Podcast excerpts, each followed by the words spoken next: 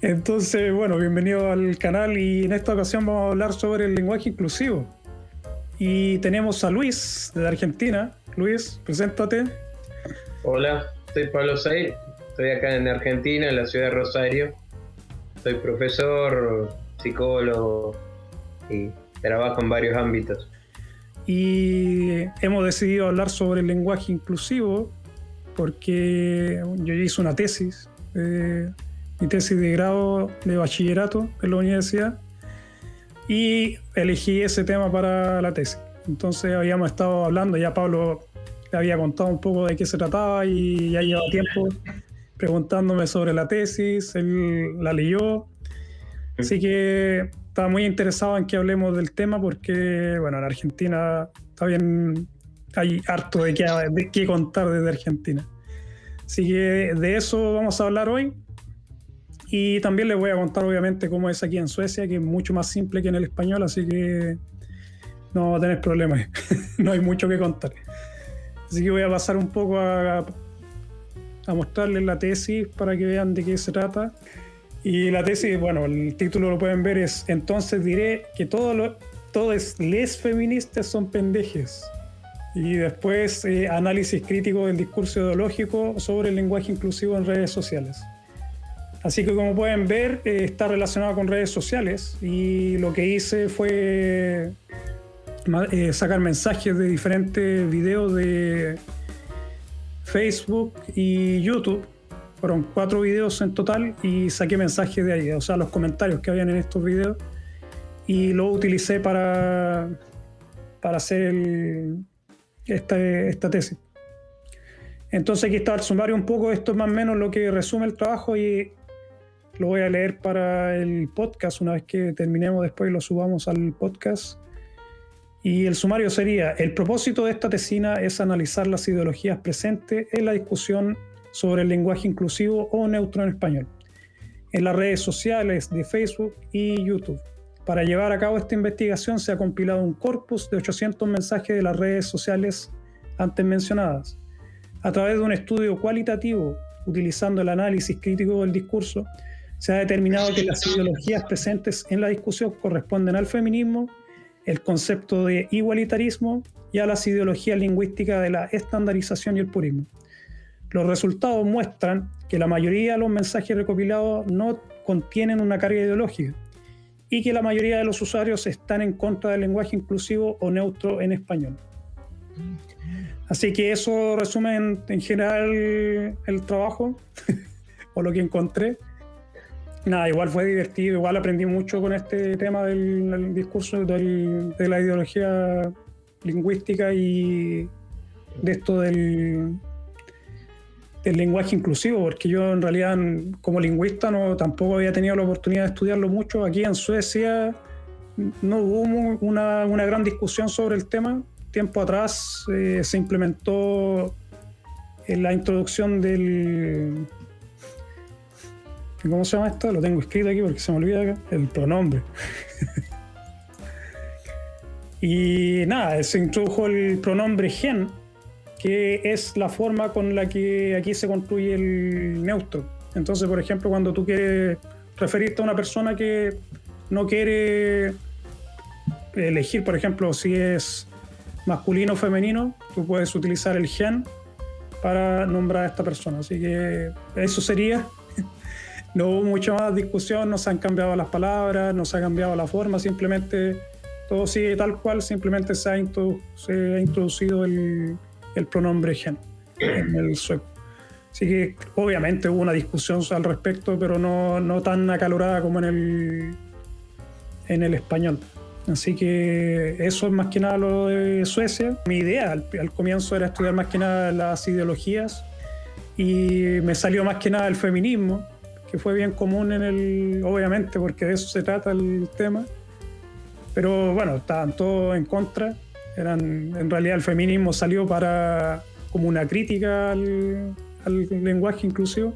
O sea, había mucho, un ataque más o menos al, feminismo en, general.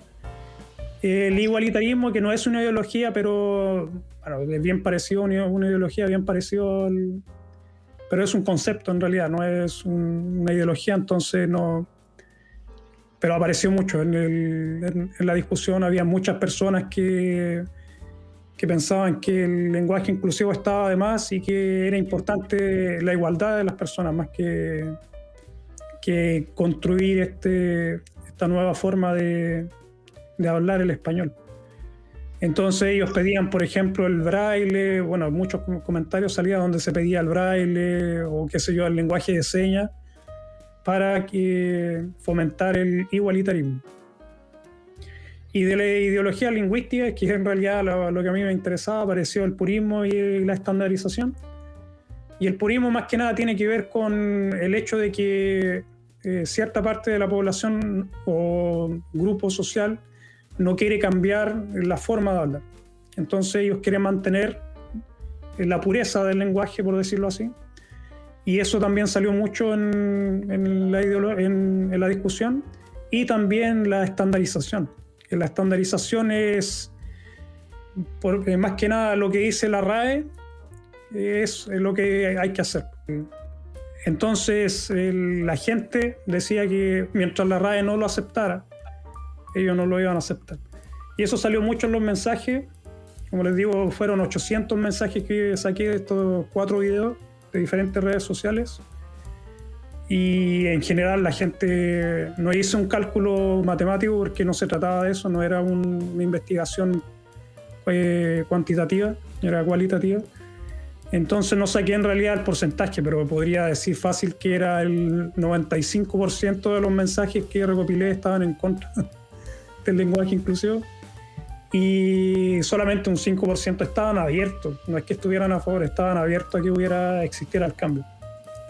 Así que de todas formas, bueno, a pesar de que mm, había mucha gente en contra, eh, no sé, el tema igual es complicado para muchas personas y nada, me interesó discutirlo principalmente con Luis, que como les digo ya lo habíamos hablado antes por interno, obviamente y también quería saber cómo eran en España, pero Steve viene un poco atrasado, a lo mejor no alcanza a llegar, veremos. Así que más que nada, eso es la introducción que tengo del, del tema. Y vamos a pasar a hablar de cómo es la situación en, en Argentina. Eh. Y cómo es aquí en Suecia. Bueno, ya, ya, dije, ya dije bastante de Suecia, no hay mucho, no hay mucho que decir. Así eh, que, Pablo, ¿qué nos puedes contar de Argentina? ¿Querés que comente primero el tema de la tesis, de lo que te había dicho? Sí, sí, puedes empezar con el tema de la tesis. Eh, bueno, eh, yo a veces tengo que evaluar tesis acá en, la facultad y como trabajo en la facultad tengo que leer tesis y la, verdad es una tesis que es recomendable para leer eh, para aquellos que les interesa lo que es el, trabajo académico, es una tesis que está muy bien escrita, es muy clara. Esto que, estaba eh, sintetizando Beto está muy claro y está muy bien escrito. Gracias. Eh, te lo mereces. le, le, decía, ojalá pudiera escribir tan claro y tan conciso como él, y está muy bien articulada. Eh, sobre el, título, que él, no lo aclaró, tiene que ver con eh, el estudio de eh, un mensaje que él analiza en la tesis. está muy, las ideologías están muy bien especificadas y aclaradas, en especial el feminismo eh, y el purismo y la estandarización, del igualitarismo, no, bueno, como él dijo, no, no hay mucho. No. Eh, y la conclusión, bueno, es lo que ha llegado a partir del estudio que, ha hecho. Eh, yo te comento qué, es lo que pasa en Argentina, por un lado, con la gente, eh, y por otro lado en, las instituciones. Eh, por ejemplo, yo trabajo en, una universidad pública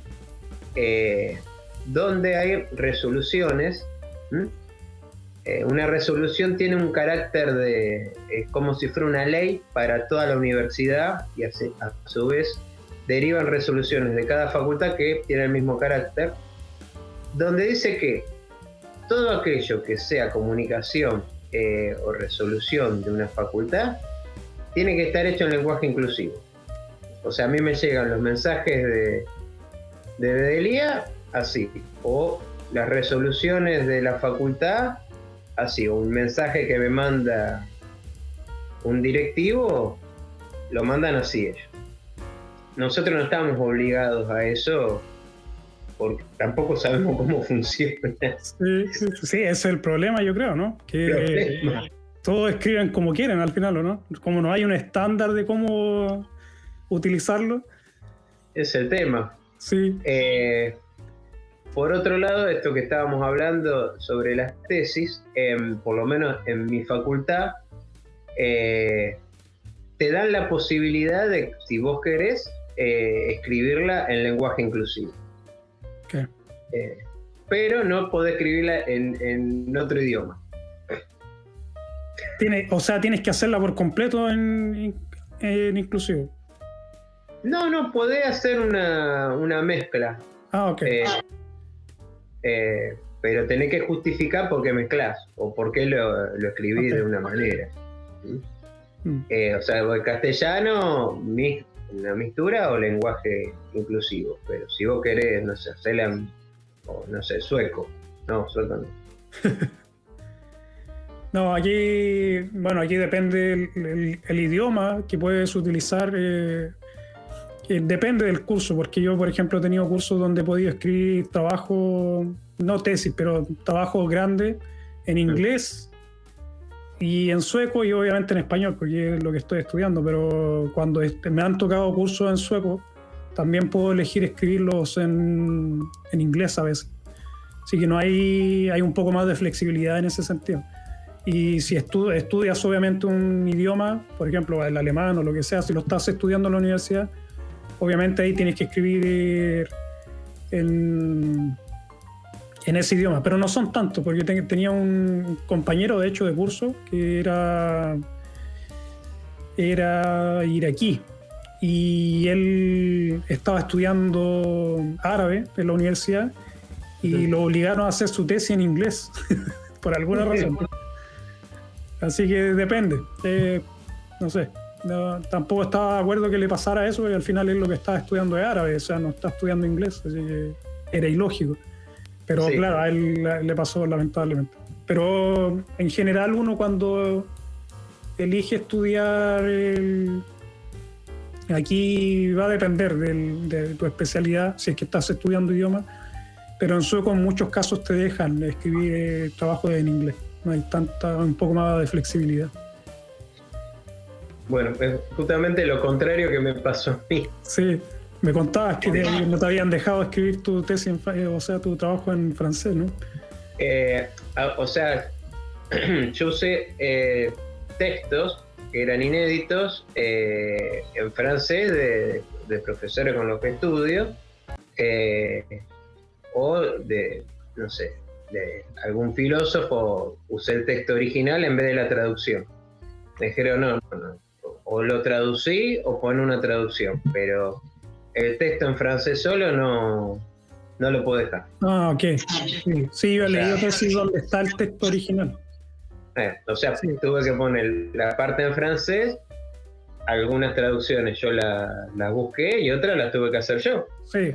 Eh, yo, mm. ¿Eh? yo, en esta tesis tú saqué varios, varios citados que estaban en inglés y hice eso, o sea, los traduje, pero en realidad no, me, no era una obligación porque la, bueno, hablé con el profesor y me dijo que no había problema si la dejaba en inglés, la, bueno, estos, estos citados, pero en realidad me, me, di el trabajo de hacer la traducción y nada, igual tampoco me dijeron nada, pero no, o sea, por lo menos no, no cuando hice la, la, defensa de la tesis no, ni siquiera nombraron que había, me había dado el trabajo de traducir.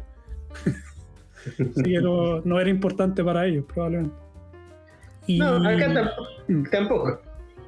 Sí, pero así funciona aquí un poco el, tema. Pero eh, piensas que el... ¿Cómo? ¿Cómo funciona en la realidad? Los alumnos, excepto una minoría, como decís, en la facultad, eh, ahí sí los usa. Pero yo doy clases en la secundaria, eh, nadie usa.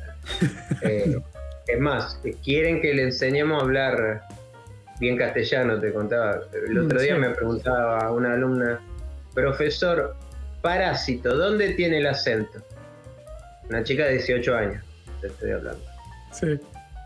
Eh, y en la, en la secundaria pasado que hay profesores que vienen con esta ideología que vos decís, que eh, obligan a los alumnos de la secundaria a que usen ese lenguaje si no, no aprueban. O sea, por lo menos yo hablé con mi profesor, con el handleader que se llama aquí, es como el tu guía de la tesis. Y nada, me decía que, porque él se dedica a esto, a estudiar un poco el tema del lenguaje inclusivo más a fondo, obviamente tiene doctorado y todo. Entonces él me hablaba que en algunos países, sobre todo en Argentina, es un tema más político, más que nada. ¿no? O sea, se ha politizado mucho el, tema del lenguaje inclusivo. Y de hecho me dijo que lo tocara en la tesis, pero no quise, no quise entrar ahí. Así que no hice mucha mención a Argentina en la tesis, traté de dejarlo afuera por el tema, porque está muy politizado y sí creo que a lo mejor de cierta forma eso le está generando un daño al movimiento este, porque esto es un movimiento obviamente feminista de, la inclusión o qué sé yo, de los grupos LGB que se llaman. Y creo que politizar este tema yo creo que le está haciendo mucho daño por lo menos en Argentina. ¿Qué piensas tú de eso? Eh, a, ver, yo, te comento lo, que observo. Eh, sí, claro. Ah, bueno, vos tenés una experiencia cuando, eh, de, Chile, la gente más grande, digamos, sigue teniendo prejuicios en, relación a, la homosexualidad, a la sexualidad en general. Eh, acá yo trabajo con chicos, adolescentes, y sí, adolescentes, no tienen prejuicios para nada. O sea, no, no, no hay, digamos, lo que se llama discriminación por nada. Eh, es, más, los chicos, eh, yo trabajo con chicos muy humildes y al contrario, más humildes, más aceptan a, los otros. Mm. Eh, es más, hay más prejuicio por parte de los adultos que, que de los jóvenes. Sí. O sea, se supone que ellos deberían hacer este trabajo con el lenguaje de manera natural. No lo hacen porque no les interesa tampoco. Eh, a ver, yo tengo problema, yo no veo de, lejos. Mm. Yo por ahí no distingo a la gente. Entonces, ¿para qué hago? Lo que hago es eh, tratar a la gente o, no sé, eh, como me salgo, de, manera impersonal. Sí. es más, académicamente están pidiendo que se trabaje también de, viste que antes se trabajaba o, en primera persona o en, en, tercera persona, están pidiendo que se trabaje sí desde académicamente desde el modo impersonal. Mm. ¿Mm? Eh, pero eso ya es un tema académico, de, escritura académica. Eh, no sé cómo es eh, allá si te dejan usar primera persona o, tercera persona. No, en general tienes que utilizar la tercera persona o impersonal. Tiene que, No puedes utilizar el yo. Y en sueco creo que en algunas partes, por lo menos si es una tesis, te dejan utilizarlo, pero, creo que es al final, puedes utilizar un poco el yo. en, el resumen, o sea, en la parte final del, del resumen final de tu tesis, creo que puedes dar una pequeña opinión personal, pero en general eh, se, utiliza en la forma impersonal, o por lo menos yo es lo que he utilizado en las tesis que he hecho. Y por lo menos en español sí te lo piden. Aquí en la universidad, yo he estudiado en dos universidades diferentes español, y los profesores de español te piden que sea impersonal. Y ni siquiera, bueno, tercera persona a veces, pero te, dicen que tienes que ser bien consciente de utilizar el nosotros o el impersonal. Entonces yo, por ejemplo, en mi tesis creo que no utilicé casi nada el nosotros, todo lo hice de forma impersonal. O sea, por lo menos eso es la costumbre que ya tengo de, escribir todo en forma impersonal. Pero en el sueco creo que sí se puede, pero está bien limitado, está bien limitado. O sea, obviamente tú no puedes dar la opinión, una opinión personal. Pero el sueco sí tiene como una flexibilidad que te deja a lo mejor eh, utilizar una forma más personal. Y bueno, eh, y, te decía eso que por lo menos yo trato de, manejarme de esa manera eh, y mis compañeros también. A ver, por lo menos donde yo trabajo no hay ningún tema de, discriminación mm. o de, la verdad digo, en general de ningún tipo, y eso que trabajamos en, la secundaria con chicos, digamos, muy pobres. Eh, a ver, el problema que tenemos no es con el, lenguaje inclusivo, es que no saben eh, español mm. o castellano. Eh, la otra vez daba clase y hago referencia a algo polar. ¿Qué entienden como polar? No saben. Pero ese, ¿tú piensas que es un problema del sistema? ¿O la escuela era mala? ¿Cómo, ¿Cuál es el problema en general? Eh, a ver, hay, dos temas. Eh, yo creo que te había dicho, eh, acá estuvimos un año sin clases. Sí.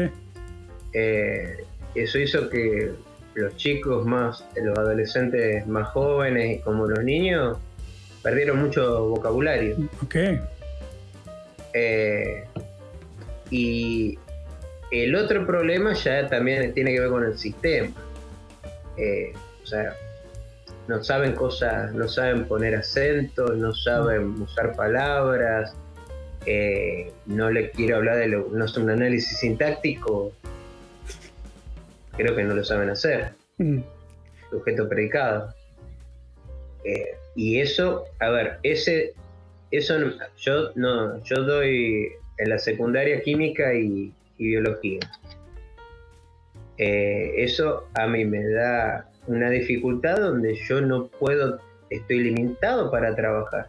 Sí. O sea, no explico algo y no, no lo entienden. No claro. No, no, solo yo, el que da matemática, el que da física, eh, es algo ya propio de, sea, a, la cuarentena más larga del mundo se le juntó el problema del sistema, eh, que en general está así, eh, mm. pero no es de ahora, es un proceso que ha tenido años de, decadencia, de pobreza del lenguaje. Mm. Yo, bueno, yo también vengo de, una, de un lugar bien pobre de Santiago. En general, bueno, yo me crié bien pobre. Y sí, puedo dar constancia que la educación allá en Chile, de, por lo menos en las escuelas eh, públicas, es muy deficitario y no, hay muchos problemas con las escuelas también.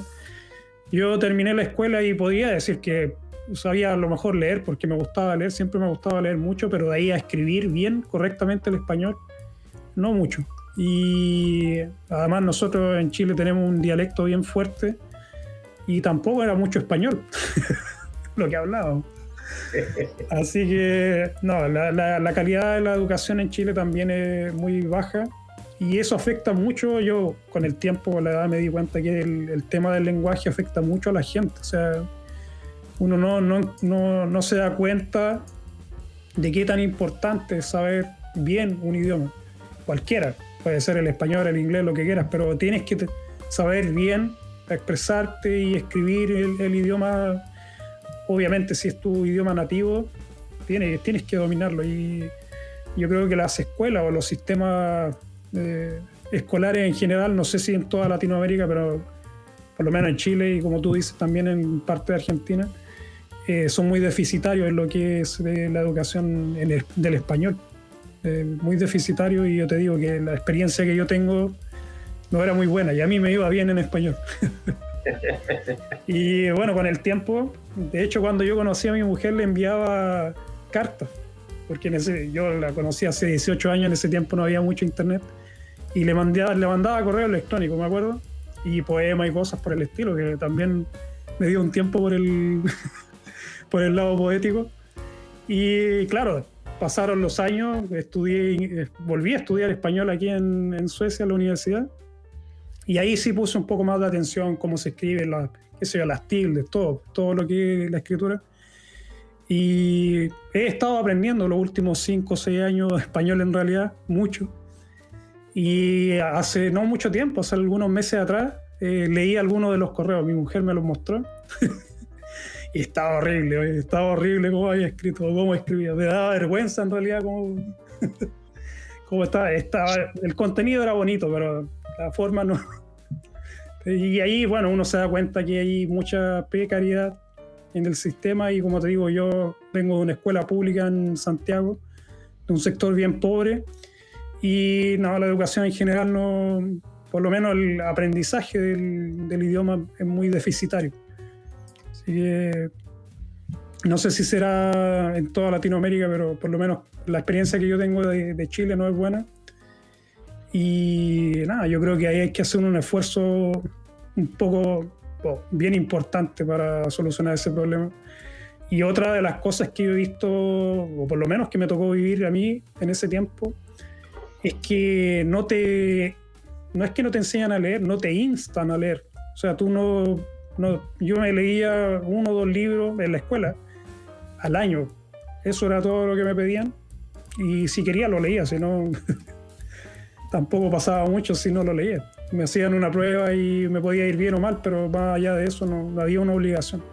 Y yo creo que eso es lo que falta, la lectura es lo que, lo que ayuda mucho. Y en el caso mío, como te digo, mi español no era tan malo, eh, teniendo en cuenta la situación de donde vengo, pero y era porque leía mucho, pero lo, lo hacía yo de, por cuenta propia, o sea, no, no, tenía el apoyo de la escuela en ese sentido, o sea, y es la recomendación que puedo hacerle a los jóvenes ahora. Si, pueden leer algo, lean. Lean, lean, lean y traten de aprender bien su idioma, porque tarde o temprano eso les va a afectar de una u otra forma. Puede ser en el trabajo, no sé. Es el consejo que, que les puedo dar yo.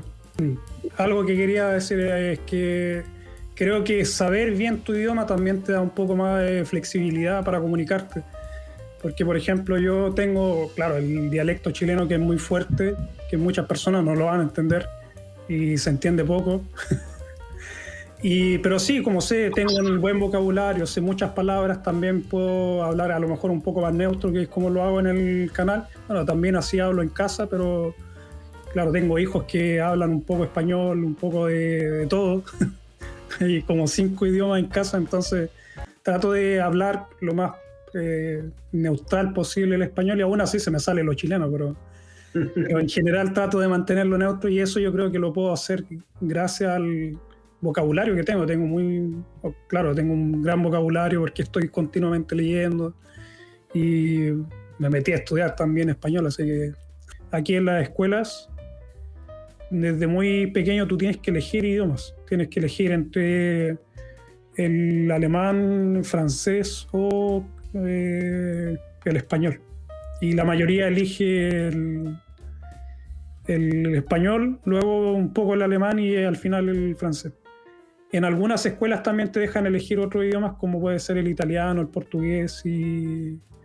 Pero en general, y además si tú, por ejemplo, vienes de, un, país, o tus padres vienen de un país hispanohablante, también te, las escuelas están eh, obligadas a ofrecerte este, el Mudosmol, que se llama, que es el, el lenguaje materno, pero eso es en cualquier idioma.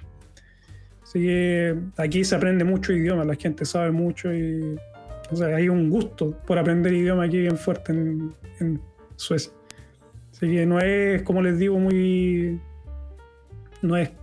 O sea, muy común escuchar gente hablando español aquí en, en Suecia. Por lo menos los suecos saben, a lo mejor no, no lo hablan fluido y después con el tiempo lo pierden, pero sí saben algo y entienden a veces lo que uno les habla.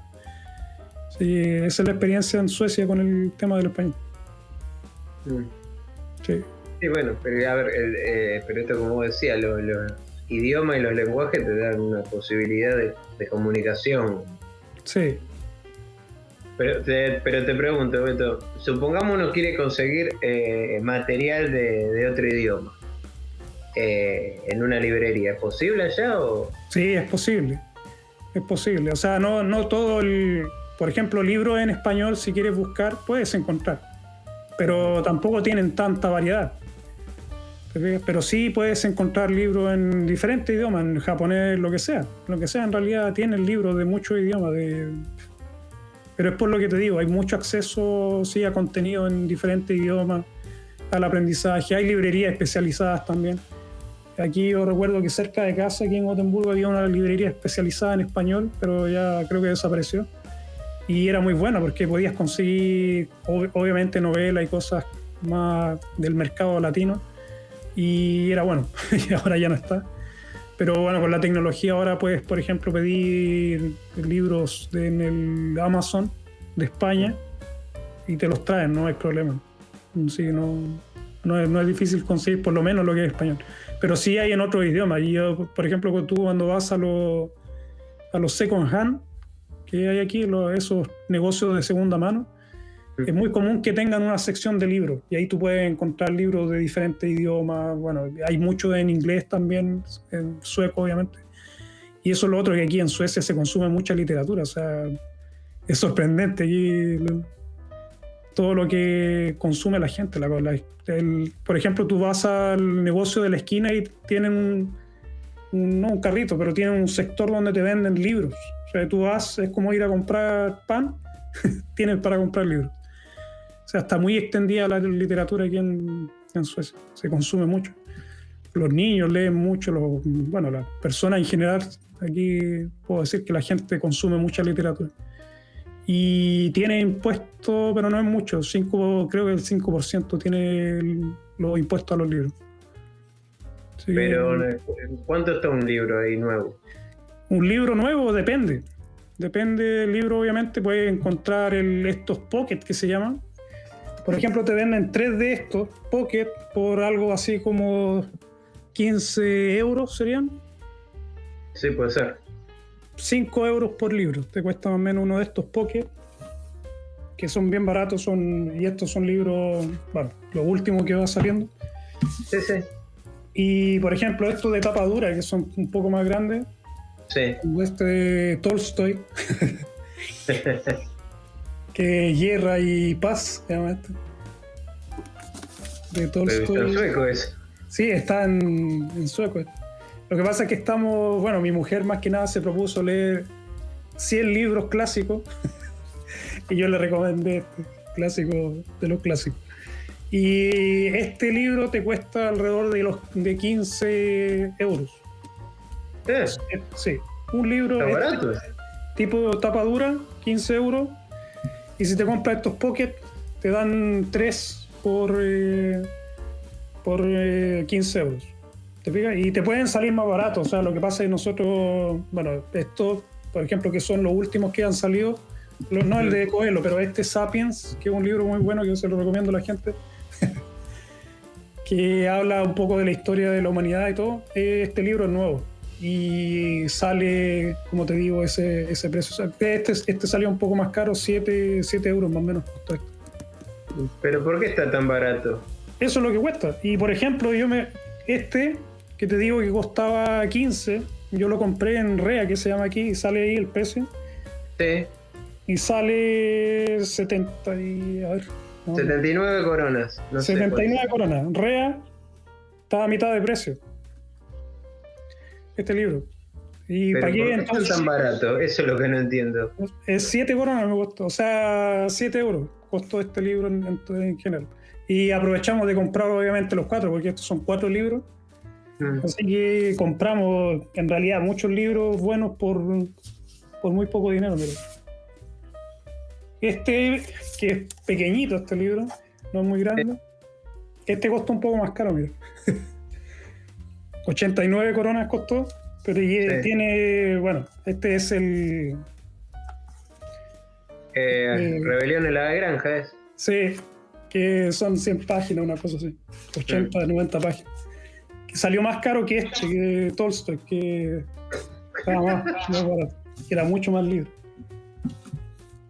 Y este, por ejemplo, de Notre Dame, el jorobado, también 89 coronas costó este, pero este puedes ver es un libro. Ah, bueno.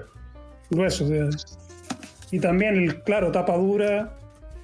Eh, Ahí puedes ver el, la tapa. Sí, sí. Y no, claro, muy buenos libros y son muy baratos. Y estos libros, si tú vas a un negocio de segunda mano, pues los puedes encontrar. Estos libros los puedes encontrar. Así es, pueden ser libros muy nuevos que han salido, qué sé yo, hace dos meses, tres meses atrás. Y los puedes encontrar en los second en, la segunda, en los negocios de segunda mano. Y este libro te puede costar 30 coronas fácil y estos pockets te los venden a 10 coronas. Pero están regalados. Entonces, sí, claro, hay acceso a los libros aquí es muy fácil y además tienes que pensar para lo que uno gana, el dinero que uno gana aquí en Suecia, esto está regalado en realidad. No, pero yo he comprado libros en, España y están tres veces más. Sí. No, aquí se, lo que pasa es que se consume mucho el libro aquí. Entonces, por eso yo creo que, les conviene. Porque esto es, algo masivo, o sea, los libros aquí en Suecia es algo que se consume mucho, muchísimo. O sea, y está, por ejemplo, tenemos la semana del Book Mesan que se llama, que es una convención de escritores que se hace una vez al año. Y en esa ocasión todas las librerías de la ciudad bajan los precios, hacen esto lo de las reas, que te venden los libros a, mitad de precio, incluso menos. Porque, este, por ejemplo... ¿Rea qué sería? Eh, ¿Oferta? Sí, las reas son las ofertas. Ah, o rebaja, algo así. Rebaja. Y, viene de realizajun. Esa es la palabra en realidad. lo cortan a rea, pero es realizajun. Es como no sé, pero viene de ahí. Y no, el tema de los libros es muy bueno, eh, por lo menos eh, eh, está muy accesible. Sí, lo que es caro es la literatura escolar, o sea, lo que el libro en la universidad, ahí sí sale carísimo, porque, por ejemplo, me piden, qué sé yo, unos 6, 7 libros en un semestre y me puedo gastar 2.000 coronas o más fácil. le pasaba a mi mujer que ella se compró los libros durante todos los, los años que estuvo en la universidad y salió mucho dinero, o sea, se gastaba a veces 3.000 coronas a principios de semestre comprando libros. Y sí, claro, después los puedes vender, pero ella no, no los vendió, los tiene ahí. Le gustaba juntar sus libros de, de la universidad, así que tiene muchos libros, pero no, aquí se consume mucho el tema de la literatura y puedes conseguir mucho material en inglés, bien fácil y obviamente en sueco. Pero el inglés aquí es tan fácil de conseguir como, como en, sueco. lo que me sorprende es los precios. Sí, es, muy barato. O sea, no, uno... creo que lo, más parecido que vi, que también consume mucho, es en París. Eh, sí, puede ser cuando vos ves las ofertas o viste que ellos tienen rebaja o si yo he comprado libros que están como rayados, eh, lo rebajan, no sé, a 5 euros o directamente lo ponen como segunda mano. Sí. Eh, que ahí consumen también mucho y leen mucho. Sí, ahí era eh, barato, porque nosotros le compramos libros a nuestro hijo en Francia y eran baratos, o sea, gastábamos 100 coronas por un libro que tampoco es mucho. Por lo menos para París, que es muy caro, los libros son baratos ahí. Yo creo, de segunda mano creo que compré tres, debo haber gastado tres euros. Eh, y uno, compré unos de oferta que estaban rayados porque ya habían, eh, era el último que quedaba, me cobraron 5 euros, nada. No, aquí por lo menos la literatura es muy fácil de conseguir, o sea, está accesible. También lo otro que tiene es, eh, la biblioteca. Aquí en la biblioteca tú te haces socio de la biblioteca local que tienes y generalmente hay una mega biblioteca. tienes bibliotecas un poco más pequeñas, pero también tienes las la mega bibliotecas. Y además puedes también pedir libros de toda la ciudad, las puedes pedir a través de internet y te, te los mandan a tu biblioteca. Obviamente gratis, te puedes tenerlo un mes el libro y lo puedes renovar cuatro veces. Entonces, no hay excusas para no leer aquí en, Suecia. Y también, ¿sabes? Algo que a lo mejor a la gente le puede llamar la atención es que en la biblioteca aquí en Suecia tú puedes conseguir juegos de esto de la PlayStation juegos nuevos de la PlayStation y los puedes pedir prestados. En serio. Tienen, bueno, de la Play, tienen de, en el tiempo que yo que nosotros hemos pedido, hemos pedido de la Wii, de la Nintendo Wii, PlayStation, Xbox. Tienen juegos, tienen películas también puedes pedir, estos DVD o Blu-ray. Eh, tienen audiolibros, también mm. puedes conseguir ahí. Así que, y música, música también, eh, CD ya están medio extintos aquí, pero todavía puedes ir y conseguir CD. Así que, bueno, en la biblioteca, las bibliotecas suecas son buenas, son buenísimas. Puedes conseguir mucho material. Sea, acá por juego de PlayStation la gente no tiene PlayStation. no, aquí, bueno, aquí tienen y te los ponen juegos muy buenos, yo te puedo decir. no puedes tenerlos, sí, creo que los puedes tener 15 días los juegos, pero claro, igual es gratis. O sea, no. si no tienes dinero, por lo menos. Eh, ¿Cómo se puede ir a buscar eh, juegos de PlayStation a, la biblioteca? No, acá hay eh, biblioteca, pero con el tema de la de la pandemia creo que te dejan retirar. y las bibliotecas sí que son locales, sí te tienen películas. Eh, pero tiene, es muy limitada las películas que tiene. Eh, lo que sí acá se consume eh, mucho libro también, y son baratos. Calcularle, a ver, vos tengo una idea. Este libro creo que te lo había. sí, me lo había. Nombrado El marxismo y la, la filosofía del lenguaje de Voloshinov. Y este debe salir. cuando lo pagué, creo que lo pagué 10 euros. Un libro universitario, pero un libro clásico, a ver si está.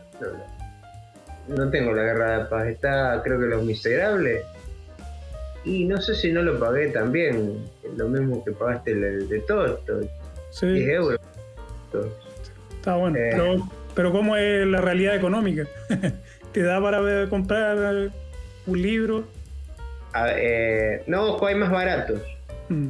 Calcularle que hay eh, ediciones más baratas que salen un euro. Ah, ahí está bueno. Eh, sí, sí, sí, no. Y si lo compras de segunda mano, más barato te Más barato, sí. Ah, o sea, tienen acceso a los libros. Hay, hay mucho acceso. No lo leen. no.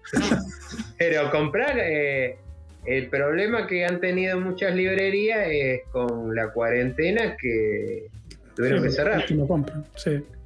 Eh, o sea, la gente no acá no está acostumbrada a comprar con, mm. internet. Ah, ok. Entonces, eh, calcularle que en, eh, en Buenos Aires hay una calle, se llama Calle Corriente, que había como 50 librerías y la mitad debió cerrar. Sí. No, aquí yo me acuerdo que en Chile era muy caro y yo creo que todavía es muy caro comprar libros. Creo que sí. Porque no, salía caro ahí, yo me acuerdo, estaba pequeño y claro, éramos pobres, además no teníamos mucho dinero. Y mi papá compraba de vez en cuando un libro, cada dos, tres meses un libro, y eran estos pocket, y le salía mucho dinero, o sea, eran carísimos estos libros. Pero creo que todavía salen caros. Sí, yo me acuerdo que Después empezaron a salir libros piratas y eso eran un poco más accesibles. Imagínate, los libros piratas en, Chile son más, más, incluso que los libros usados, incluso los libros usados son muy caros. Yo me acuerdo porque compré para la universidad cuando estaba estudiando allá en Santiago y era carísimo comprar un libro, me podía salir, bueno, en, aquella época eran 35 mil pesos que no sabría cómo convertir eso, a ver cuántos serían 300 coronas, algo así, un libro. Carísimo, carísimo. y que, Chile tiene mucho impuesto sobre Sí, tienen, creo que tienen 20%. Son, claro, es mucho impuesto aquí. Esto, como te digo, esto también tiene impuesto el 5% que tienen, incluso imagínate, que son baratísimos. Y tienen Sí. En España creo que también tienen mucho impuesto. Los hay muchos países que tienen impuestos en los libros. Aquí tienen, pero claro, la realidad económica del país es buena y, como te digo, esto es, es, es consumo masivo. El tema de los libros aquí en Suecia puedes conseguir en, cuando, como te digo, vas a comprar el pan y tienen ahí un estante donde te venden libros y lo sacas. eso, pasaba acá hace 20 eh, años. O sea, voy al supermercado. Sí, había en Argentina había mucho no sé, yogur y te llevaba un libro. Sí. Eh, pero eso ahora ya no, no sé por qué no, no está más. Es la gente, o sea, la gente ya no consume literatura. Creo que eso es eh, los jóvenes. Sí, a lo mejor no era negocio para supermercado, no. Eso no sé qué pasó ahí, que estuvo un tiempo y luego se, sacó. Sí, aquí en los supermercados lo que puedes conseguir son vinilos, aunque no lo creas. No. Sí, vinilos. Yo tengo, a mí me gustan los vinilos, tengo una colección ahí de jazz en vinilo y puedes conseguir, pero muy buenos discos de vinilo aquí. Son baratos, baratos. 70 coronas, te cuesta un vinilo aquí. ¿70 coronas? Sí. No nada. Obviamente son copias, pero puedes conseguir en los supermercados grandes te venden vinilos. pero ¿y uno original cuánto está? No, o sea, depende. Original, tú me dices, del, por ejemplo, de los 80. No, no, uno nuevo. Uno nuevo, de los que te venden ahí. Sí. eso, te cuesta nuevo 70 coronas. Nada. Nada. Son baratísimos. Pero no todos, obviamente, todo, no todos utilizan el vinilo aquí. Pero sí es bien popular. O sea, el, vinilo, hay, varios lugares en la ciudad, por lo menos en Gotemburgo, donde venden vinilos. Y ahí sí te puede salir un vinilo, te puede salir 500 coronas, 600 coronas. Depende, si es un disco de los 80, depende del disco. Tú sabes que hay vinilos que son carísimos y obviamente ahí tienen vinilos muy caros y también en los negocios de segunda mano es muy fácil conseguir vinilos y de ahí he sacado la mayoría de vinilos de jazz que tengo. Tengo creo que 70 vinilos tengo. Ah, mierda. Sí, de, jazz, blues y un poco de pop también tengo. El problema es que gasté la, aguja de la máquina y no la he comprado porque no la venden aquí en Suecia, tengo que mandar a pedirla a Inglaterra. Se ah, dije, no, no sé, estoy ahí entre comprarme un nuevo tocadisco, no sé. Pero ahí está guardado todo. No, pero es carísima la púa esa que te venden en Inglaterra, porque un amigo la, compró allá en Inglaterra, no sé, que le salió como no sé cuántos cientos de dólares, no sé lo que compré. Yo a mí la que compré me costaba 40 euros. O sea, pounds en realidad me costaba. Era un poco más, casi 50, 500 coronas casi me costaba la aguja. Y claro, no, no hay mucho dinero, hay mucho dinero. O sea, 500 coronas igual para el hobby.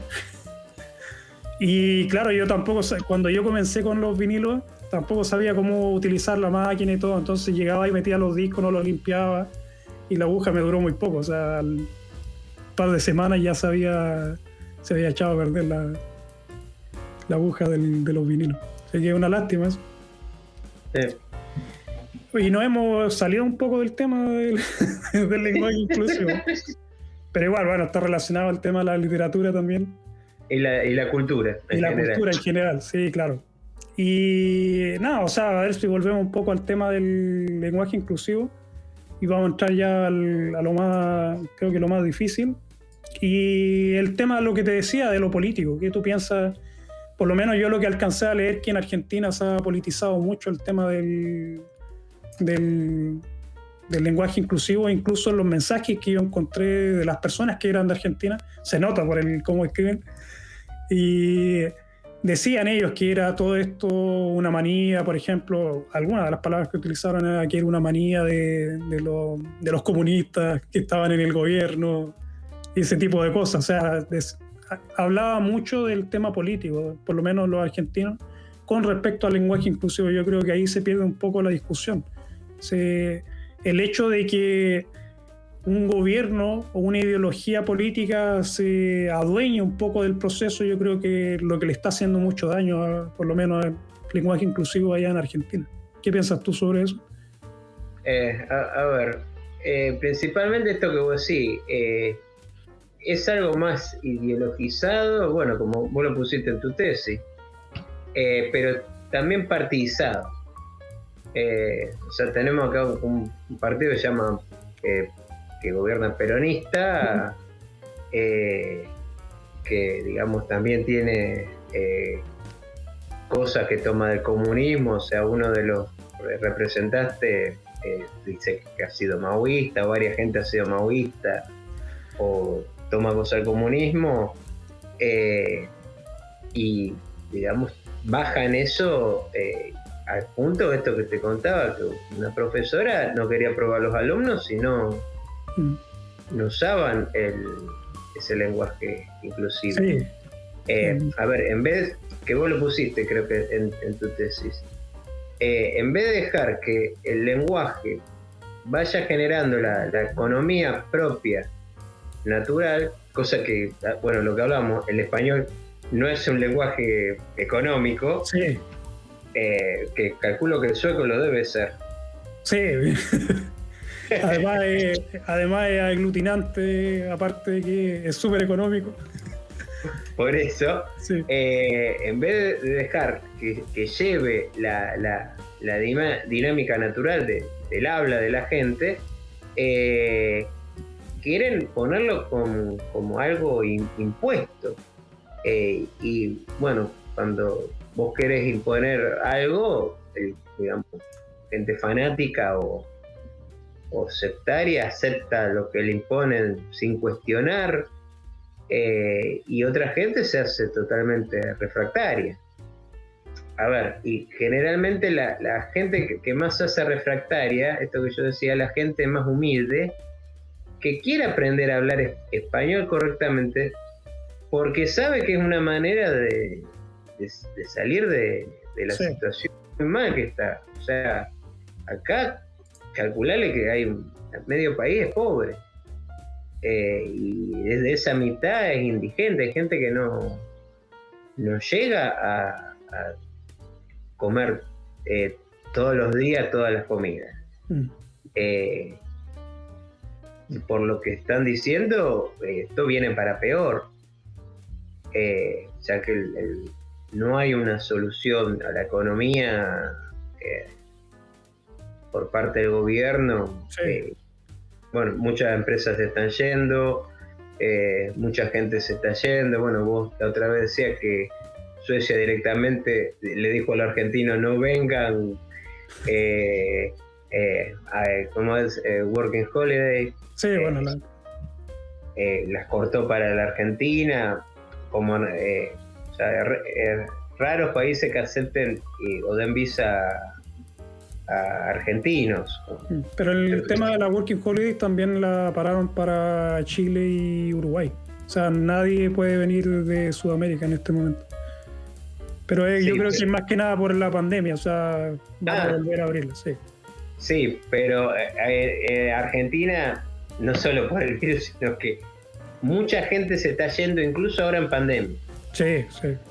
Eh, porque a ver, yo te, eh, retomando un poco el tema que hablaron con, Steve la, semana pasada, la juventud no le ve futuro. Mm. Eh, le han perdido el sentido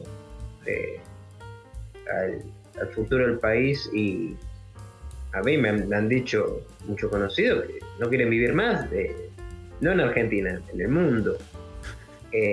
a mi mamá la amiga le dice, eh, me quiero morir. Lo que viene ya está, hay acá una epidemia de enfermedades mentales, aumentando los suicidios, eh, la depresión, y, ayer hablamos con una colega que eh, el año que viene va a ser peor. Sí, a, ver, eh, lamentablemente vos daba el ejemplo de que estos chicos toman clases online. Sí. Sería por Zoom. Eh, ¿Es así o no? Eh, sí, hacen Zoom, sí. bueno, acá el problema es que medio país no, tiene, conectividad. Sí, esa es la, diferencia. Aquí en Suecia casi todas las, casas tienen, ¿cómo se llama? Conexión a fibra, ¿no? Ni siquiera de son conexiones lentas, o sea, tienen su computador. Y además, por ejemplo, los, la mayoría de los alumnos, por lo menos de cierta edad en adelante, las propias escuelas les entregan un notebook a cada uno. sí, pero nosotros tenemos problema que eh, acá, acá hubo una época que le dieron la notebook, pero no, sabían escribir. conexión. Y no tenían conexión, o sea, no sabían escribir y no tenían conexión es, eh, hay algo que no, funciona. Sí, no, es una eh, lástima con... Sí, y, hay gente que quiere trabajar y le pone mucha gana. Eh, y otros que no también, es, es otra realidad. Mm. Se aprovechan del sistema. Así que nada, yo creo que ya lo vamos a dejar. Llevamos casi una, más de una hora y media. Y al final no hablamos mucho del lenguaje inclusivo. Así que. De, todo un poco. Sí, de todo un poco. Sí, eso es lo bueno, por lo menos no me aburro. ¿Qué me dices? termino así que, ya te había dicho en privado la crítica de a, la, a la tesis, que creo que lo que te dijo el jurado, que daba para una investigación. Eso es. Eh, para ampliarlo mucho más, eh, eh, te digo la verdad, fue un buen trabajo. Sí, me dieron, me dieron buena nota, la máxima calificación. sí que estaba, estaba contento por eso. Y estaba, eh, claro, el, problema que tuve con el, fue con la cantidad de mensajes porque uno de los videos, por ejemplo, tenía casi 2.000 comentarios, o sea, eran muchos comentarios y lo que tuve que hacer es más que nada una investigación bien superficial, o sea, es, simplemente para, ¿cómo se llama?, para investigar un poco cuáles son, las, por ejemplo, las ideologías más comunes y ese tipo de cosas. Pero como escribí ahí en la tesis, esto es simplemente, o sea, como te digo, bien superficial. Y di varias recomendaciones de que se podía seguir estudiando, o sea, por ejemplo, hacer una mayor cantidad de comentarios para que sea generalizable.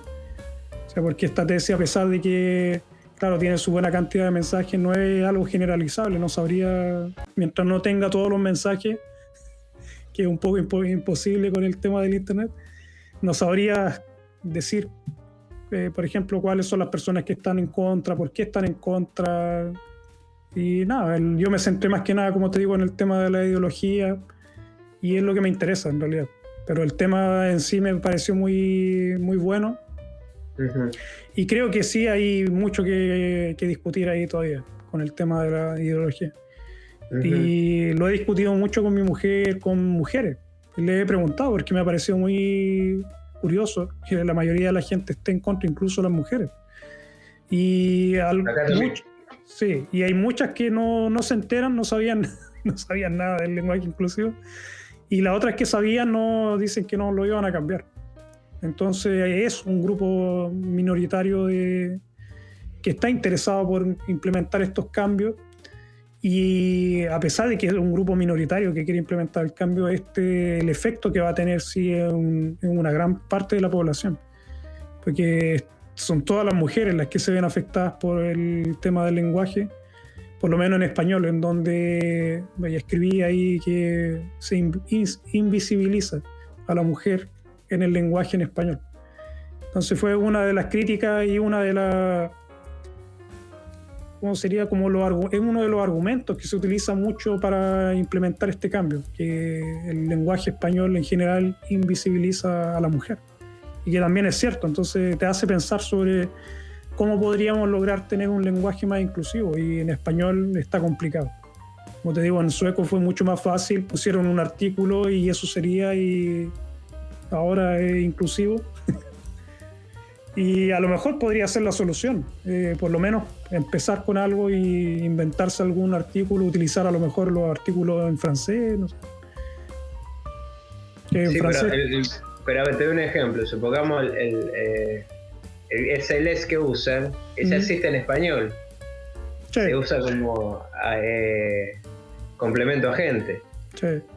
Entonces, hay una relación entre la gramática y la palabra y la mm. función de la palabra. Eh, es, a ver, es muy.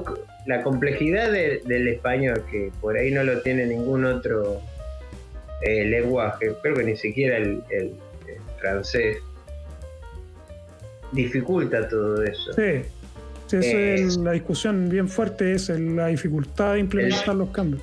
El problema, a ver, yo yo tenía, eh, tenía acá un librito eh, de castellano de mi mamá, que acá, mira, aparece.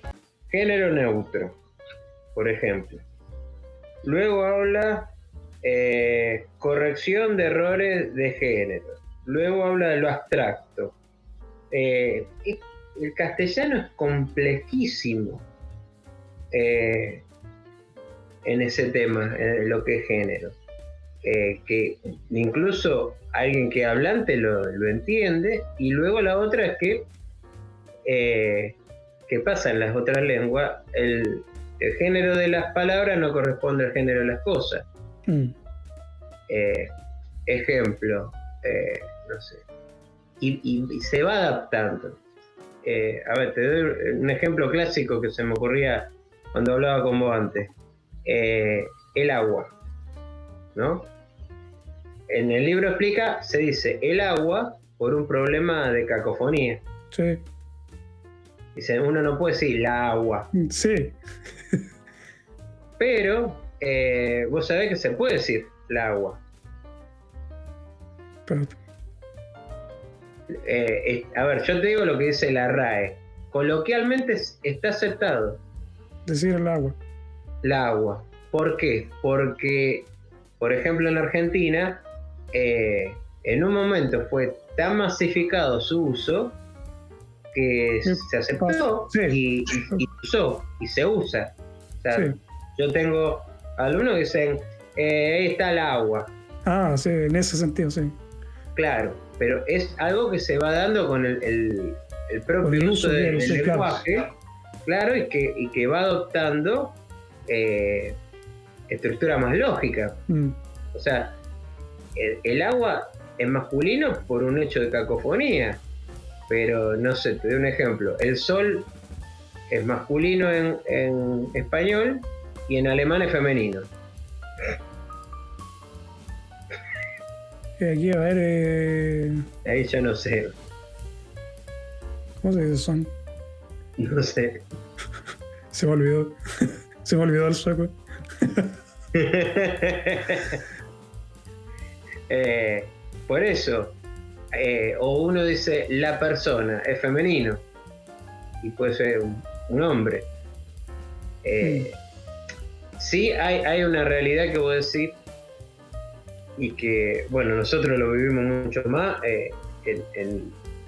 hace muchos años la mujer era totalmente relegada socialmente, mm. incluso en la historia. Eso es eh, una realidad. Te, doy un ejemplo. Yo daba clase la otra vez y explicaba que Lavoisier es el padre de la química moderna. Y una alumna, un alumno me pregunta, profesor, si Lavoisier es el padre, ¿quién es la madre? Estaba bien la pregunta, bueno. Sí, es lógica y sí, es lógica. Entonces le tuve que responder. Eh, Lavoisier. O sea, Lavoisier estaba casado con una mujer. Una mujer. Eh, que eh, viste que ellos adoptan el, apellido del marido. Bueno, eh, y que lo ayudó a lo largo de toda su investigación. Mm. con excepción de, de los amigos del Aguasier que la pintaban a ella en los laboratorios, no ha quedado registro, registro claro. Eh, de esto. Te doy otro ejemplo. Eh, hace unos años fui al, Teatro Colón de, Buenos Aires. Y fuimos al hall, eh, un teatro de ópera, y estaba Mozart, Beethoven. Y alguien pregunta, ¿por qué no hay mujeres?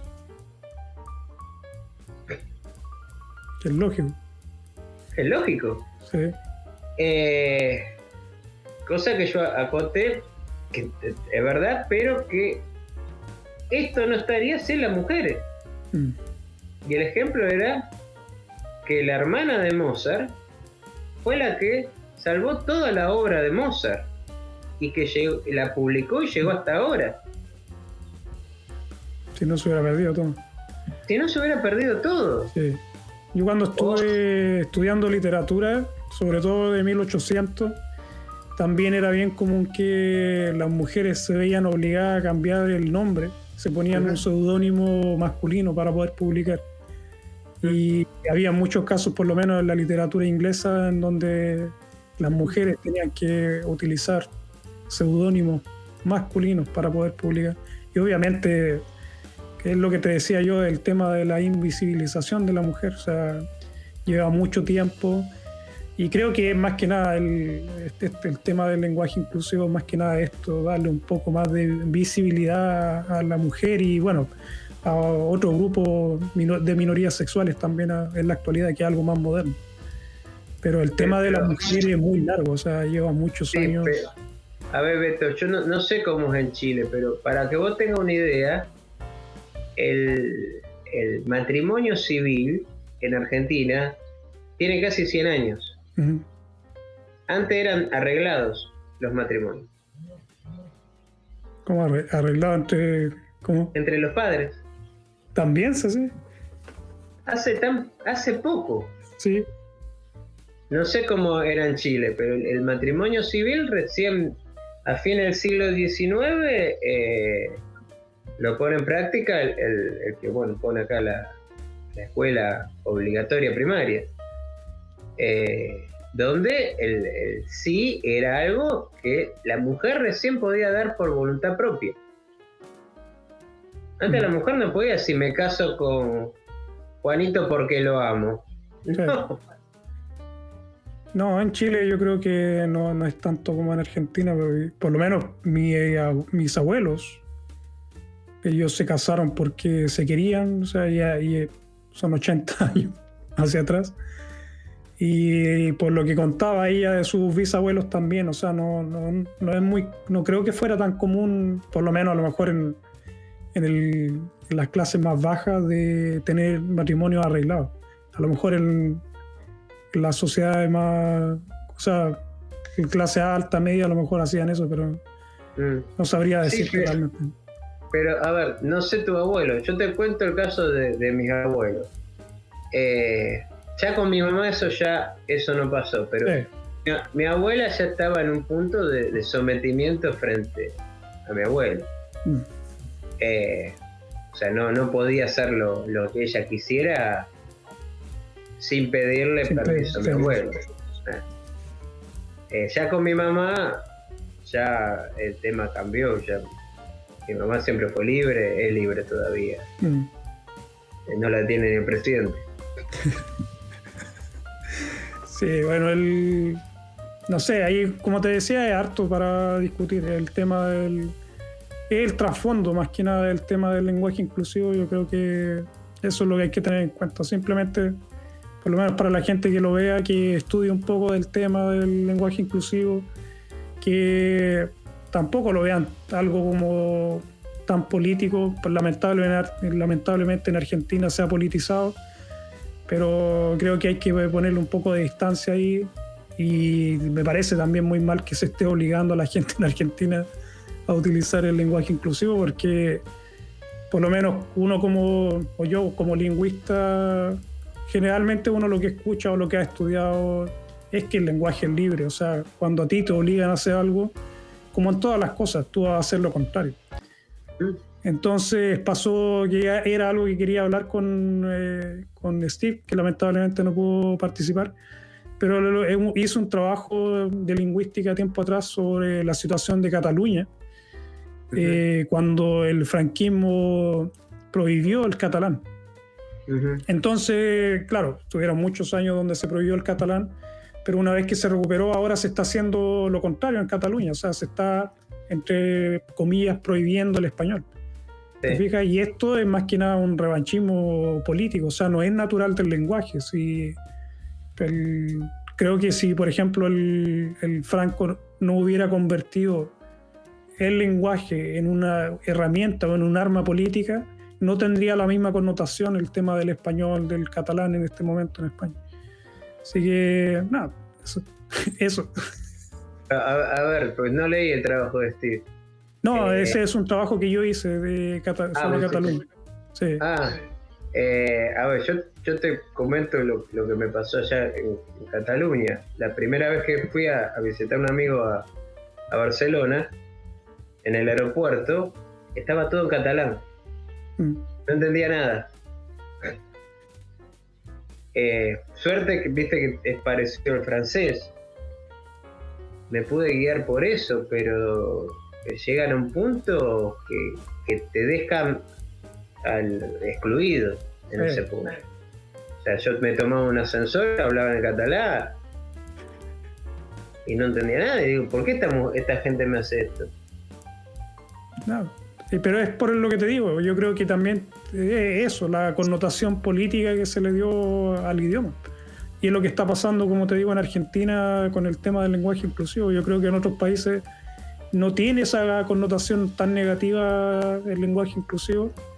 Y como te digo, por lo menos en el estudio que hice yo, muchos comentarios eran de argentinos y los ponían, decían derechamente que ellos pensaban que era todo esto orquestado por el gobierno de turno de eh, tinte liberalistas, comunistas y entre otros epitafios que le puse liberales no son acá. no sé, pero ahí le, pusieron muchas cosas y no, la gente estaba muy molesta por, por esto. También hay que decir que la mayoría de los mensajes eran de hombres y por eso te decía que era muy curioso el tema de hablarlo con las mujeres.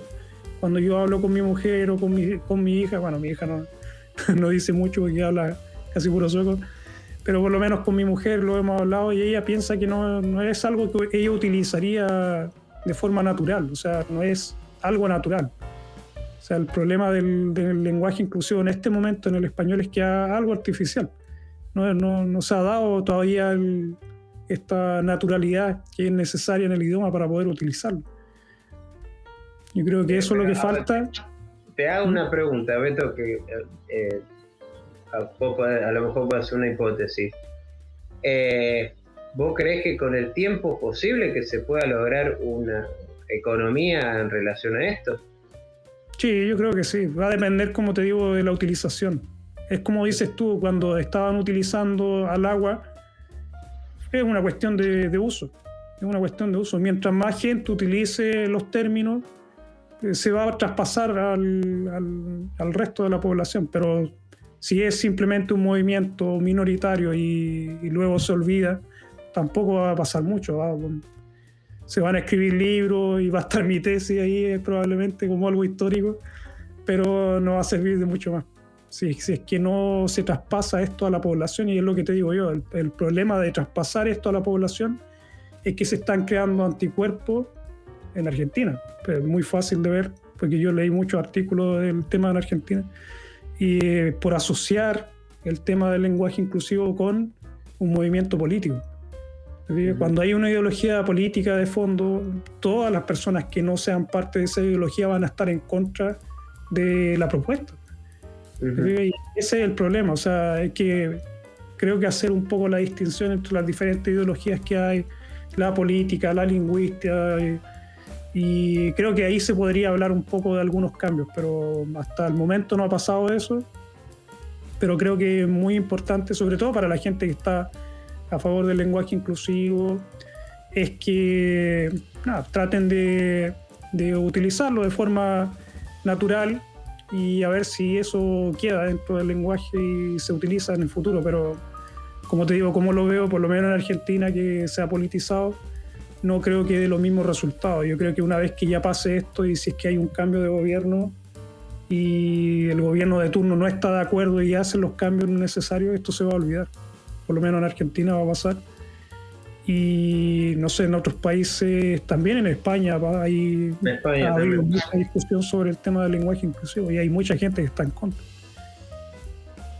Sí, pero en España, por lo que estuve viendo, eh, por un lado tiene que ver con lo político, pero aparece también lo, esto de lo ideológico que vos hablabas en tu tesis. Mm. Eh, está mucho el tema del purismo y, la estandarización. Acá eso tanto no se da porque eh, acá inconscientemente la gente entiende que la, lengua es libre. Sí. Eh, y que no te pueden imponer algo. Mm. Eh, y justamente como decís, cuando a vos algo te lo quieren imponer, más te resistís.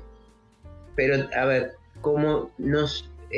la gente joven también, digamos que es la que dinamiza la, la lengua, la mayoría no tiene tampoco esa eh, digamos, un, pensamiento discriminatorio, eh, deja que el, lenguaje fluya. O sea, yo creo que el, español tiene un problema, a diferencia del francés, tiene que haber cierta coherencia entre la, sintaxis, eh, la semántica y las funciones de las palabras. O sea, está hay como ciertas restricciones. A diferencia del francés, que el, francés es eh, mucho más libre.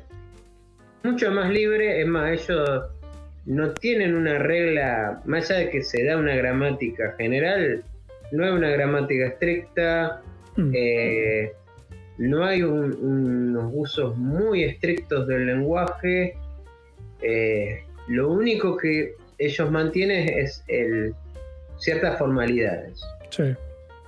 Ejemplo, no sé, bonjour, bonsoir, eh, monsieur, mademoiselle.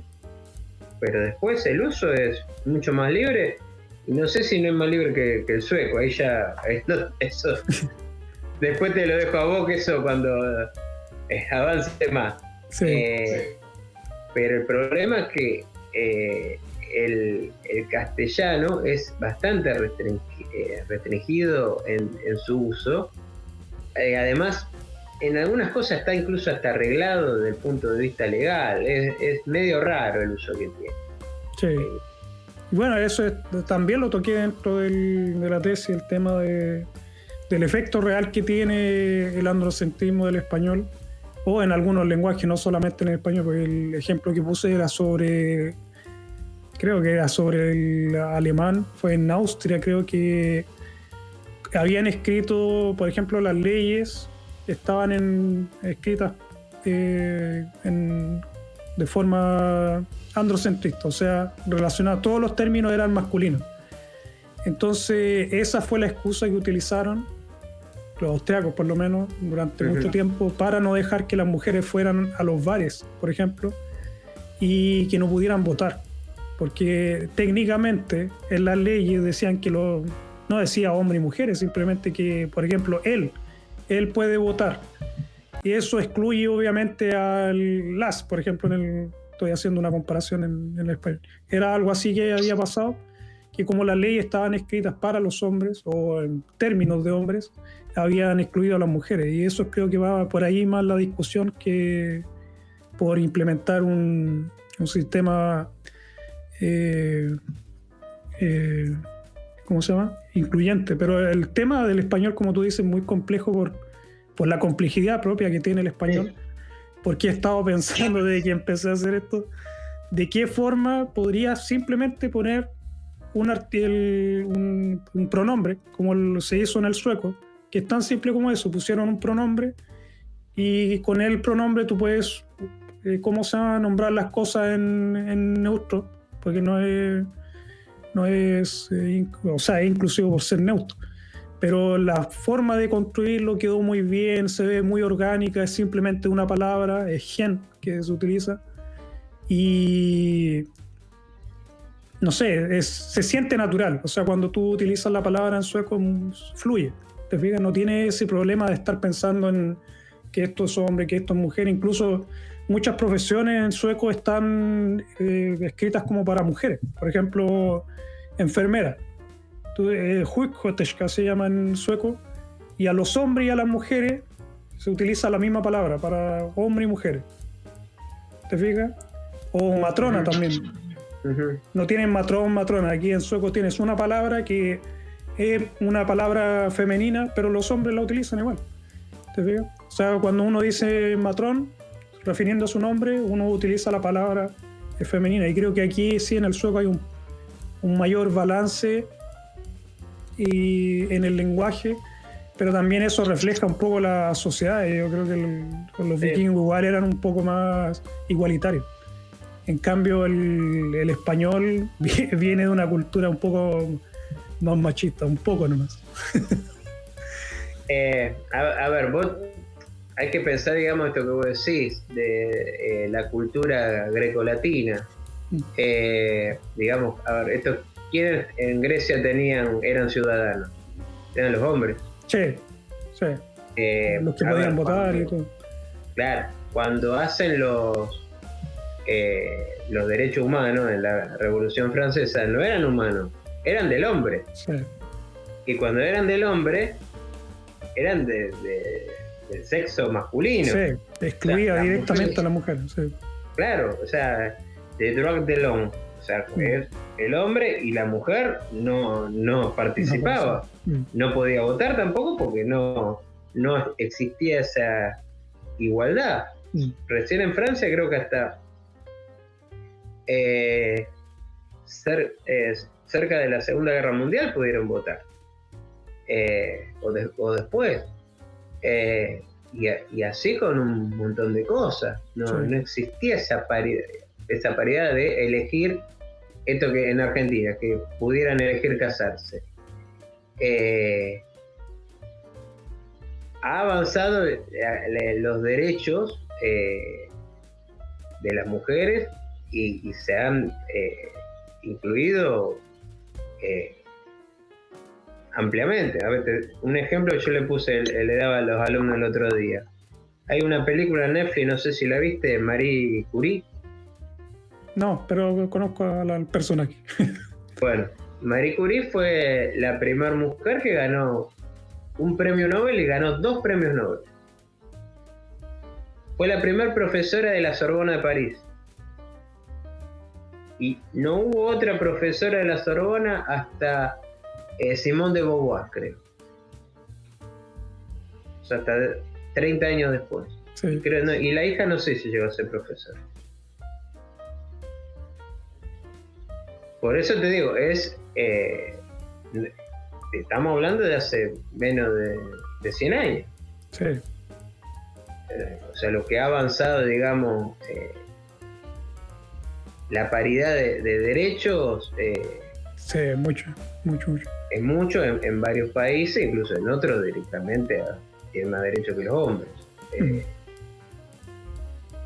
mm. Aquí sí se ha visto, o sea, yo creo que también se, se ha un poco obligado al tema de la paridad e incluso hay leyes que obligan, por ejemplo, en los trabajos a tener 50 y 50 de, de mano de obra ¿Te fijas? Entonces las empresas grandes siempre tratan de, equiparar la cantidad de hombres y mujeres. O sea, hay mucha igualdad aquí en Suecia en general. O sea, de hecho, en los rankings puedes buscar y siempre va a salir Suecia como uno de los el país más igualitario del mundo. de los más igualitarios y pero aún así, a pesar de que sea en los rankings un país muy igualitario, aún así queda mucho por hacer, porque uno puede ver que hay desigualdad en las mujeres, que tampoco es tan diferente como otros países que, como te digo, el, papel puede contar muchas cosas, pero la realidad no es la misma. Sí, ahí ya no, te puedo decir cómo es. Yo por, lo, que, lo, que te puedo decir es que, por ejemplo, los cargos eh, altos dentro de la sociedad sueca, las mujeres pueden llegar, pero ¿ganan lo mismo que un hombre? no ganan lo mismo que un hombre, siendo que tienen el mismo trabajo, siendo que tienen la misma preparación, a lo mejor siendo que existen todas estas leyes que protegen a las mujeres, aún así aquí en Suecia las mujeres generalmente ganan menos que los hombres. Y es simplemente por ser mujeres. Pero no entiendo cómo eso.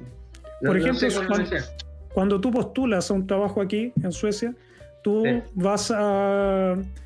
bueno, postulas, te hacen la entrevista y tú tienes que decir cuánto dinero quieres ganar. ¿Te fijas? Entonces, sí, tú tienes que decirlo. No, no, no es que te ofrezcan un dinero, tú tienes que decir cuánto dinero quieres ganar.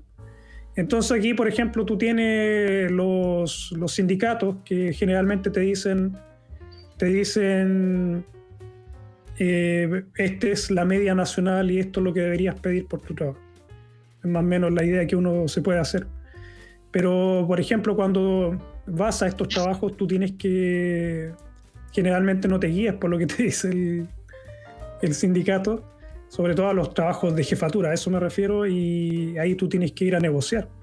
Y generalmente a las mujeres les pagan mucho menos que a los hombres, y hayan habido muchos estudios al respecto. O sea, si un hombre va y, por ejemplo, postula al mismo trabajo, a dos trabajos iguales, y un hombre y una mujer recibieron el trabajo, ¿te fijas?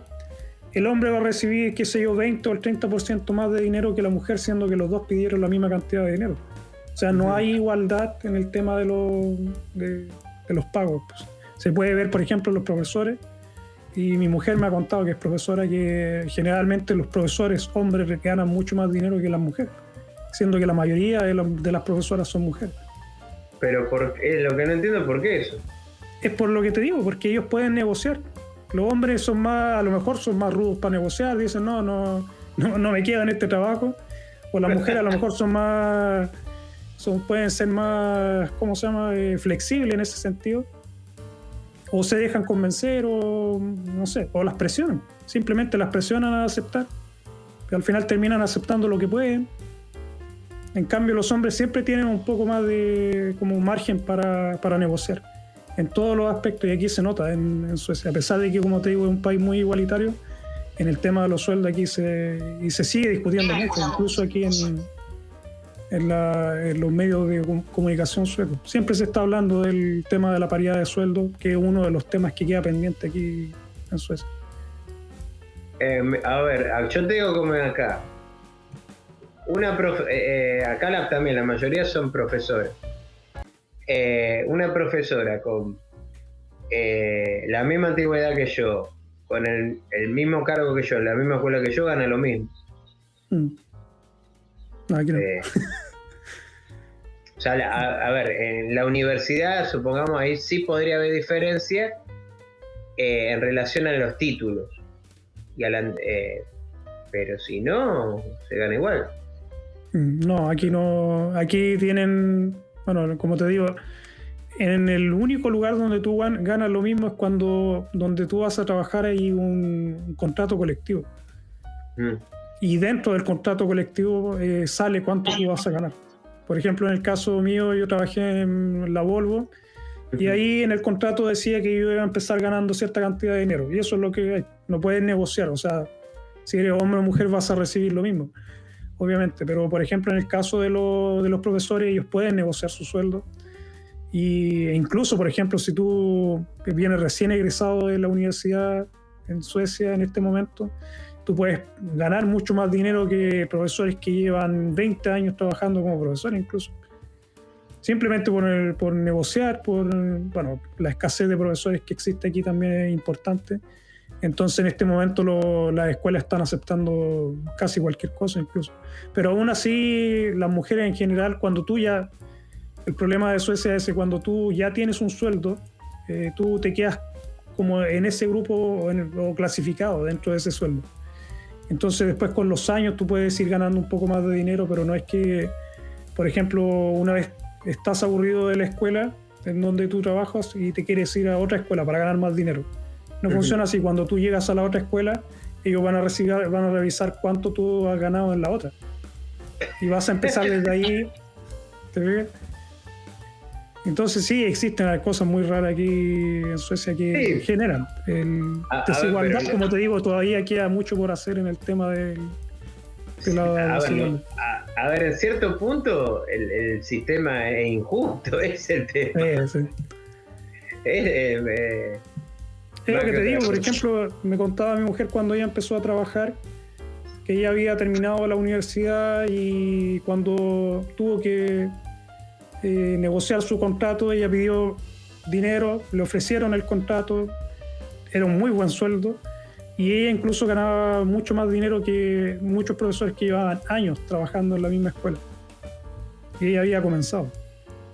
Y el problema, pues, claro, ella recibe mucho dinero, pero ella, como te digo, cuando se cambia de escuela no puede eh, recibir eh, menos de lo que ya recibía. Tampoco te ofrecen más, obviamente.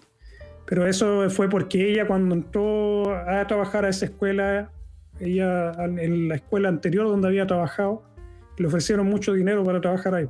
Entonces te quedas con el primer sueldo y de ahí empiezas tú a escalar. Y aquí escalas por año, cada año te hacen un pequeño aumento de sueldo. En todos los trabajos, por, lo menos en casi todos funciona así, que todos los años te, te, aumentan, qué sé yo, un 2 o 3%, si es bueno el año. Pero eso es acumulativo, o sea, el próximo año eh, te dan un 2% más, así. Entonces, después de 40 años trabajando en una escuela, puedes ganar mucho dinero.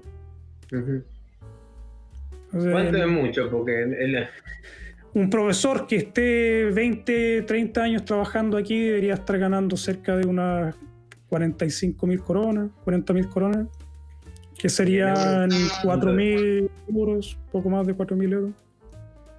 ¿Y trabajando cuánto? Eh, eh, ¿Cuánto? ¿8 horas? ¿8 horas? Sí, al día. ¿8 horas reloj? Sí, pero de, de, clase hacen mucho menos porque tienen mucho tiempo para planear las clases y todo eso. Ah, para que vos tengas una idea, acá un docente que ganan todo igual, ¿eh? y no debe llegar ni a 300 dólares. Son 3.000 coronas. Es Sí. Y ojo, alguien, te estoy hablando como vos decís, 20 años de, de carrera, Y trabajando lo que se llama un turno. Acá para vivir mejor tenés que trabajar dos y tres turnos. Yo trabajo mañana, tarde y noche. Uf. Para tener algo digno. Mm. Eh, cosas que, eh, a ver, no hablo por mí, yo hablo por Yo tengo compañeros que trabajan mucho y se esfuerzan mucho. Y ganan una miseria. Eh, y más por el esfuerzo que hacen, eh, porque hay, docentes que eh, aman con pasión lo que hacen y ayudar a, estos chicos, yo te decía. y no es justo que esa gente que se preocupa, busca, se forma, eh, se tienen vocación. Tienen mucha vocación. Mm. Eh, ganen una miseria. Eh, y cuando vos tenés políticos que ganan fortuna. A ver, un legislador debe ganar 10 veces más y trabaja 10 veces menos. Sí, sí, pasa algo parecido en Chile. La otra vez salió un, creo que senador ganaba lo que un sea, un sueldo eh, mínimo de Chile lo ganaría una persona durante, qué sé yo, 40 años, una cosa así. Un año de salario de senador le alcanza a otra familia para vivir 40 años. Oh, mierda. Sí, terrible. Sí. debe, ser difícil vivir en Chile en, en esa situación. No sé cómo está ahora. O sea, igual, no sé, por lo menos los profesores que yo conocí también tenían que trabajar mucho, o sea, tenían dos turnos, trabajaban en diferentes escuelas, o sea, tenían clases de cierta hora en una escuela y después tenían que ir a otra y para hacer un poco, un poco mejor de sueldo, pero no era tanto porque por lo, por lo menos mi profesor de historia me, una vez hablamos, cuando yo estaba allá ganaba, qué sé yo, 700 mil pesos chilenos, que era el sueldo que él tenía, unos 7.000 coronas, ¿no? Sí, más o menos. Sí, 7.000, son 700 euros. Y yo ganaba, cuando empecé a trabajar, que yo trabajaba como técnico de computación, que yo ganaba eso después de estar dos años trabajando en ese rubro, alcancé a ganar lo mismo. Y ni siquiera estudié en la universidad ni nada. Entonces, hay una desigualdad terrible ahí en, en los sueldos y en todo. No, no sé, estaba, estaba malísimo eso. Eh, por eso no he vuelto. Por eso te iba a decir eso, por algo. Sí, no, yo no creo que vuelva. Está malo. No, o sea, bueno, ya, yo creo que ya vamos a terminar. Estaba muy buena la conversa. Yo creo que podemos dejarla para otra. Podemos seguir Dale. ahí hablando más de la actualidad Argentina y podemos hablar de otras cosas también, para a lo mejor un poco más divertidas que podemos comparar cosas. Y nada, para la gente que nos siguió hasta ahora, que han tenido la paciencia y no se han quedado dormidos, saludos a todos. No hay muchos comentarios por alguna razón. Vamos a saludar a la gente que, que participó. Tenemos a Corral, a Martín y a Valeria. Y Esos serían las tres personas que dejaron comentarios. Saludos. Gracias por estar con nosotros. Y gracias, Pablo, por participar esta vez conmigo. Muy divertida esta conversación y ojalá lo podamos repetir. Que volvamos ahí a comentar otras cosas. Así que cuando tú quieras, me avisas, nos ponemos de acuerdo y estamos nuevamente. Cuando vos me digas, Beto, y, y no podamos, y podamos coordinar, a- hablamos. eh, y alguna vez vamos a ver si, si yo te puedo ir a visitar o vos Claro, a Te muestro la ciudad aquí. No, no sé Eh. si vaya a Sudamérica. Llevo 16 años aquí en Suecia, no he vuelto a Chile. Sí, no- No, pero te digo a Argentina. sí, bueno, a la- a- sí, una vez estuve ahí de pasada, es bonito. Hubiera sido divertido haber conocido más, pero bueno, no conocía a nadie. Ahora por lo menos te tengo a ti y me, me muestras la ciudad. Si alguna vez vienes aquí a Gotemburgo, yo también te muestro aquí el, el pueblo. Y Aquí. tengo- Bueno, Viste que yo te decía que en algún momento tengo ganas de ir a conocer eh, cómo es, son las cosas allá, porque, a ver, eh, una cosa es lo que te cuentan, más allá de que vos eh, sos bastante claro, y otra es estar ahí y conocer. Sí, sí, es mucha la diferencia. También el vivir aquí también es muy diferente. O sea, no toda la gente tiene... Yo tengo una buena experiencia de vivir aquí en Suecia. Por lo menos he tenido la suerte de que me ha ido bien casi siempre. Nunca he tenido muchos problemas, vivo tranquilo, me gusta la vida. Pero sí conozco casos de personas que, que no le ha ido bien en el país. Es un país difícil, o sea, Suecia no es un país fácil de vivir. Hay mucha gente que se termina devolviendo a sus países porque no, aguantan la idiosincrasia, el frío, cualquier, cualquiera de estas cosas que pueden ser un detalle importante para la gente. Pero como te digo, hay gente que, no le gusta este país y hay otra gente que, sí le gusta. A mí he tenido la suerte, como te digo, de que me ha ido siempre bien y no tengo mucho de qué quejarme de este país, así que estoy agradecido de que me hayan aceptado. me falta la peluca rubia para recibirme de sueco oficial. Pero aparte de eso, no, eh, ya somos de aquí, ya de este país. Así que, no, eh, como tú dices, eh, diferente con la guitarra en la mano.